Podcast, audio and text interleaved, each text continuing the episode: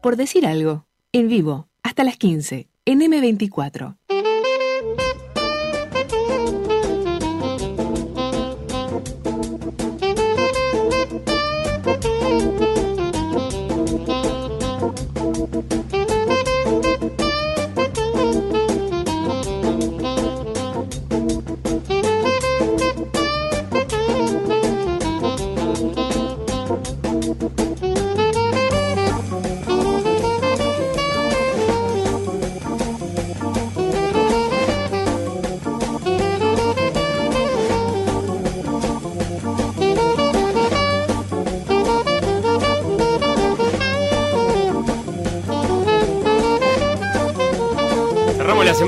Hablando de la Federación Uruguaya de Fútbol Virtual que conoce a su campeón de Copa y es no es no es ni más ni menos, no, es ni más ni menos, ¿cómo es Sebastián?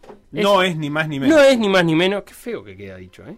No, vamos a desterrarla de la La verdad es que no es muy buena, es como No. que no es ni más ni menos, a mí me suena como que bueno, no es para tanto, ta- tampoco es un desastre, es como que no... Ah, no, a mí me parece que es cuando tenés que nombrar a un club conocido. Ah. Como el que voy a nombrar ahora, que es eh, Peñarol. Club Atlético Peñarol eSport Cup se coronó campeón de la Copa Uruguaya de Fútbol Virtual y estamos hablando con Diego Tuala, su entrenador y también eh, mediocentro ofensivo. ¿Cómo andas, Diego? ¿Cómo andan? Un gusto. Perdonanos el, el, el, el devarío que tuvimos antes de recibirte, pero No, no es, un- es el estilo. Diego, eh, primero, eh, no- eh, lo que queremos decirte es que nos gusta mucho el escudo que tiene Peñarol. Excelente. ¿Quién lo diseñó? Eh, si no estoy errado, lo- es- fue diseñado por el club mismo, ya que es un estilo que, que se le encontró resto de las disciplinas, Es verdad. sacando el fútbol principal, no el profesional. Eh, Es verdad, va en la misma la- línea que el rugby, que el Exacto. Futsal. Todas las otras disciplinas tienen este, la imagen que caracteriza al deporte y bueno, con ese diseño y la verdad que sí quedó muy bueno. Eh, describilo, Sebastián, porque soy muy bien describiendo eh, cosas. Es un escudo, sí, para los que no vieron Una las heráldica. distintas discip- ¿eh? ¿Una qué? Heráldica. Sí, es, es una heráldica eh, con una punta central hacia abajo, como, como muchos de los escudos de fútbol, y tres puntas hacia arriba. Los escudos de las disciplinas que está hablando Diego y que está contando Felo, por ejemplo el de rugby, tienen las dos mitades, amarilla y negra, algunos horizontal y alguna vertical, pero bien presentes, y una, una especie de silueta del deporte que representa, que en este caso claramente es un joystick que tiene el detalle para mí coqueto también de que los botones de un lado, los del lado izquierdo, resaltan el amarillo, los del lado derecho resaltan el negro, el, joystick está en blanco, eh, bien centralizado, y la mitad superior es amarilla y la mitad inferior del escudo es negra. Bien, dicho esto, eh, Diego, eh, ubicanos un poco a los que estamos por fuera de- de- del ámbito, la importancia de, la Copa de la Federación Uruguaya de Fútbol Virtual, de la Copa Uruguay, porque veníamos de, cerrar la, temporada y, y quedaba definir la Copa. ¿Cuán importante es? Eh, bueno, para mí es eh, después de la liga de primera división es lo que viene después en lo local, ¿no? De, de importancia y de jerarquía, porque es la copa que engloba a todos los clubes que, que integramos FUF, que si no me equivoco somos casi más de 80 86. y, y bueno nada, o sea es la copa realmente que, que, o sea, que después de la liga de primera división la que todos quieren ganar porque o sea, jugás con la mayoría de todos los clubes y como que también te corona este en el puesto de, por arriba de, de los demás clubes, ¿no? Bien, y, Este- y el, el camino que estábamos repasándolo eh, previo a esta, a esta charla con Sebastián, tuvo, tuvo en la final un, un- un- tuvo que jugarse un tercer partido. Sí, es un, fue un denominador común que tuvimos casi en ambas copas, en la, la eSport también, pero en esta sobre todo de que creo que solamente el de cuarto de final contra la IASA pudimos este, cerrarlo en dos partidos, después el resto creo que fue todo en tres partidos, increíble. Tres partidos, ah, se lleva un tercer partido si quedan igualados, eh, supongo yo, ¿no? En saldo de Sí, goles. en el global ya que no hay gol de visitante ni nada. Claro. ¿Y, ¿Y cómo fue ese tercer partido de la final de ayer? ¿A qué hora empezó ese tercer partido?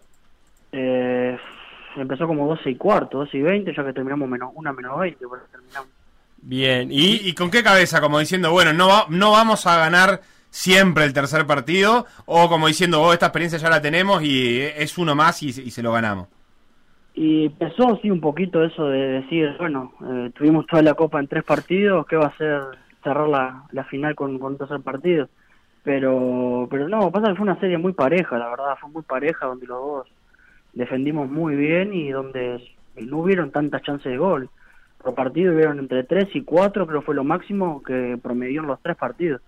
Fue un partido re cerrado, con, con, con muy pocos errores y, bueno, nada, o sea, realmente estaba la, la ilusión de, de salir campeón por suerte, pero lo que pasa es que yo traté de bajar el mensaje eh, para ambas copas después de la liga que pudo terminar bien, pero que se sufrió, de que lo disfrutaran y que trataran de tomarlo como una especie de, de chapa, ¿no? De, premio después de haber sufrido la, la liga, donde por momentos temimos de, de, de algún, algo catastrófico como podía ser descender.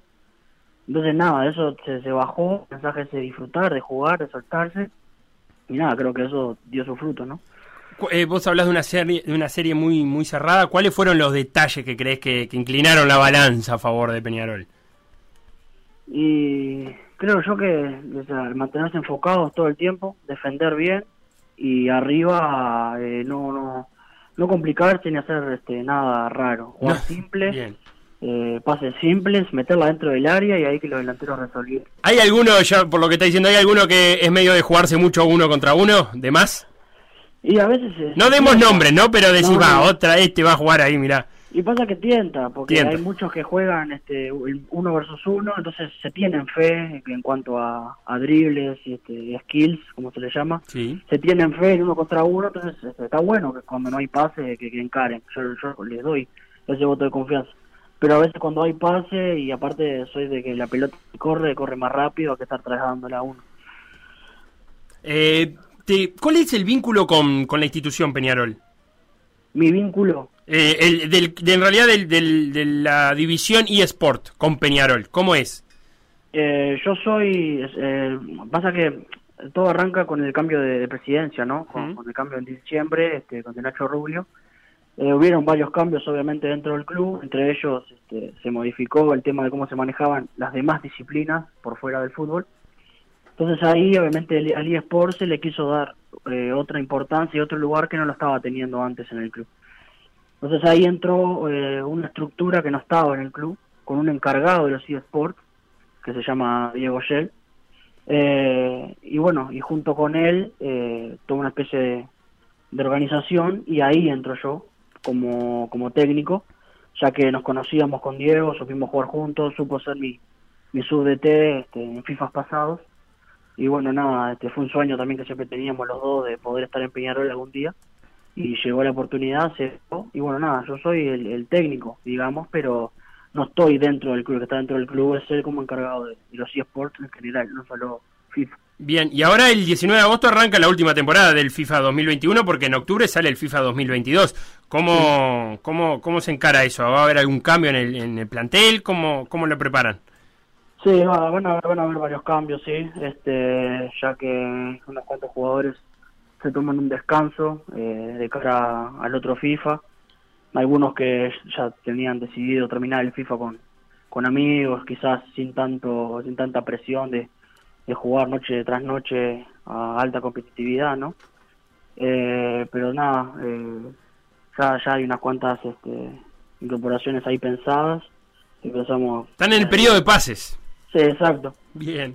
Y nada, estamos en eso. Cualquiera que ande en la vuelta y que le interese, eh, simplemente si busca en Twitter, arroba FUF eh, eSport, va a encontrar que hay un montón de equipos buscando eh, eh, jugadores o diciendo, hoy ahora vamos a jugar, vamos a probar. Te digo porque de- a todo nivel, ¿no? A Peñarol supongo que uno tiene que ser muy bueno para jugar porque está jugando a primera división, pero, pero eh, estamos de acuerdo, Diego, que hay otros niveles también en los cuales meterse.